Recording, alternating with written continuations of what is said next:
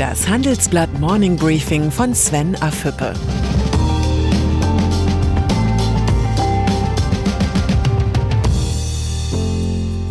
Guten Morgen allerseits. Heute ist Mittwoch, der 9. September. Und das sind unsere Themen. Autohilfen. Merkels Machtwort. Merkchef Oschmann, wir müssen asiatischer werden. Historische Kooperation in der Pharmabranche. Im Folgenden hören Sie eine kurze werbliche Einspielung. Danach geht es mit dem Morning Briefing weiter. Dieser Podcast wird präsentiert von der Fiducia und GAD. Technische Entwicklungen, demografische Veränderungen, die Bankenwelt ist in einem massiven Umbruch. Fiducia und GAD und das Handelsblatt Research Institute haben die Entwicklung der Bankenwelt analysiert. Welche Trends sind schon heute relevant? Welche gewinnen an Bedeutung? Wie sieht die Bankenwelt der Zukunft aus? Und welche Rolle spielen dabei digitale Ökosysteme? Alle Infos im Trendradar Banking. Autogipfel im Kanzleramt. Die öffentliche Debatte um weitere Staatshilfen für die angeschlagene Autoindustrie muss Angela Merkel reichlich entnervt haben. Anders ist nicht zu erklären, dass die Kanzlerin wenige Stunden vor dem gestrigen Autogipfel einer raschen Entscheidung über neuerliche Hilfen für Deutschlands wichtigste Industrie eine Absage erteilte. Nicht alle im Raum stehenden Vorschläge seien nachahmenswert. Merkels Veto zielt, auch wenn sie es nicht wörtlich sagt, auf die zentrale Forderung der CSU, eine Kaufprämie für Verbrennungsmotoren. Das Gipfeltreffen endete, wie von Merkel angekündigt, ohne konkretes Ergebnis. Im Abschlusspapier heißt es nur, dass die Bundesregierung prüfen will, welche weiteren Aspekte bei den im Konjunkturpaket vorgesehenen Zukunftsinvestitionen in die Fahrzeugbranche berücksichtigt werden sollten. Die Botschaft zwischen den Zeilen ist klar, die Kanzlerin will nicht das Geschäftsmodell der Vergangenheit, sondern das der Zukunft fördern. Merkel weiß, Nostalgie ist auch in der Autobranche kein Geschäftsmodell. Europa. Ganz ähnlich denkt offenbar auch Margarete Vestager. Die mächtige EU-Wettbewerbskommissarin will europäischen Autoherstellern Kooperationen ermöglichen, um beim technologischen Wandel bestehen zu können. Wir diskutieren mit Verbänden der Autoindustrie, wie die Hersteller beim technologischen Wandel zusammenarbeiten können ohne den Wettbewerb zu beeinträchtigen, sagte Vestager im Interview mit dem Handelsblatt. Ich denke, das ist machbar. Vorsprung durch Kooperation. Vestagers Ankündigungen sind nicht weniger als eine Zeitenwende in der europäischen Wettbewerbspolitik. Die Vizepräsidentin der EU-Kommission sieht das milliardenschwere Konjunkturpaket der Bundesregierung als Chance für Europa. Schließlich würden auch die Lieferanten in anderen europäischen Ländern profitieren, wenn ein deutsches Unternehmen Hilfe erhalte, sagte die EU-Wettbewerbskommissarin. Wenn dieser Mechanismus funktioniert, kann Deutschland zur Lokomotive Europas werden. Nach dieser Logik müsste Deutschland den größten Anteil aus dem europäischen Wiederaufbaufonds bekommen. Chinas Einfluss auf deutsche Branchen, ob Auto, Pharma oder Maschinenbau, wie die wirtschaftliche Entwicklung in den nächsten Monaten läuft, hängt für die meisten deutschen Branchen vom ökonomischen Zustand Chinas ab.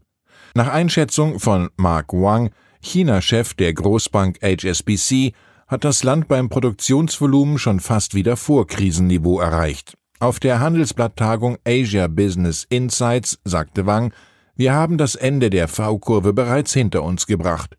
HSBC rechnet fürs laufende Jahr in China mit einem Wirtschaftswachstum von 2,4 Prozent.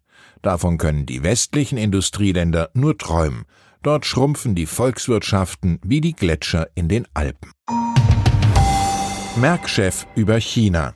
Den Vorstand des Pharma- und Technologiekonzerns Merck, Stefan Oschmann, fasziniert nicht nur die schnelle wirtschaftliche Erholung der Volksrepublik, sondern auch der Veränderungswillen der Asiaten. Asiatische Unternehmer sind bereit, sehr schnell kalkulierte Risiken einzugehen. Diese asiatische Geschäftstüchtigkeit, diese Agilität, nicht zu zögern, sondern sich schnell an neue Marktgegebenheiten anzupassen, das ist bewundernswert. An die deutsche Wirtschaftselite appellierte der Merck-Chef, wir als Unternehmer und Führungskräfte könnten in dieser Hinsicht gut und gerne etwas asiatischer werden. Von der Politik forderte Oschmann, sich in der Debatte mit China mit Nachdruck für einen regelbasierten Welthandel einzusetzen. Nicht das Recht des Stärkeren, sondern die Stärke des Rechts muss die Maxime sein. Vielleicht sollte die Bundesregierung Stefan Oschmann einmal zum Gedankenaustausch einladen, ganz nach dem Motto von Hannah Arendt Wahrheit gibt es nur zu zweien. Zeitgleich zur Asienkonferenz kündigte Peking eine Initiative für weltweite Datensicherheit an. In einer Erklärung von Außenminister Wang Yi hieß es, Ziel sei es, den Multilateralismus in einer Zeit zu fördern, in der einzelne Staaten andere schikanieren und Jagd auf Unternehmen machen würden. Demnach sollen Technologieunternehmen in ihren Produkten auf sogenannte Hintertüren verzichten, die das illegale Sammeln von Daten ermöglichen. Globale Standards für Datensicherheit sind sicher notwendig, doch wer will auf die Einhaltung dieser Regeln in Diktaturen vertrauen? Gute Nachricht im Kampf gegen Corona. Neun führende westliche Pharmakonzerne garantieren trotz des hohen Zeitdrucks eine sorgfältige Corona-Impfstoffentwicklung nach wissenschaftlichen Standards. AstraZeneca, GlaxoSmithKline, Johnson Johnson, Merck Co., Moderna, Novavax, Sanofi, die Mainzer Firma BioNTech und ihr US-Partner Pfizer verkündeten gestern einen Zusammenschluss. Sie erklärten, dass die Sicherheit und Wirksamkeit bei der Entwicklung eines Corona-Impfstoffes an oberster Stelle stehe. Eine historische Entscheidung in einer historischen Krise. Und dann ist da noch Herbert Dies. Der Volkswagen-Chef dementierte gestern Gerüchte über eine mögliche Kooperation mit dem US-Konkurrenten Tesla. Auf LinkedIn schrieb Dies, wir sind nur mit dem ID3 gefahren und haben uns unterhalten. Es bahnt sich kein Deal, keine Zusammenarbeit an. Die Gerüchte waren entstanden, nachdem Tesla-Chef Elon Musk bei seinem Deutschlandbesuch in der vergangenen Woche kurzfristig den VW-Chef getroffen hatte.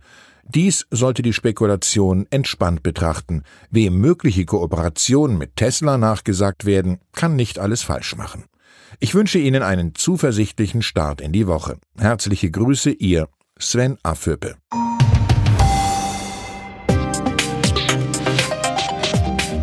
Ab 17.30 Uhr sprechen wir bei Handelsblatt Today über alle Themen, die die Finanzwelt bewegen. Für eine erfolgreiche und nachhaltige Anlagestrategie spielen verschiedenste Faktoren eine Rolle. Beim Thema Portfolioanalyse vertrauen daher viele Anleger erfahrenen Experten. Diese beurteilen die Investments regelmäßig kritisch und richten sie im Zweifel neu aus. Dieses und andere Themen präsentiert von unserem Initiativpartner, der Hypo Vereinsbank Private Banking. Das war das Handelsblatt Morning Briefing von Sven Affüppe, gesprochen von Peter Hofmann.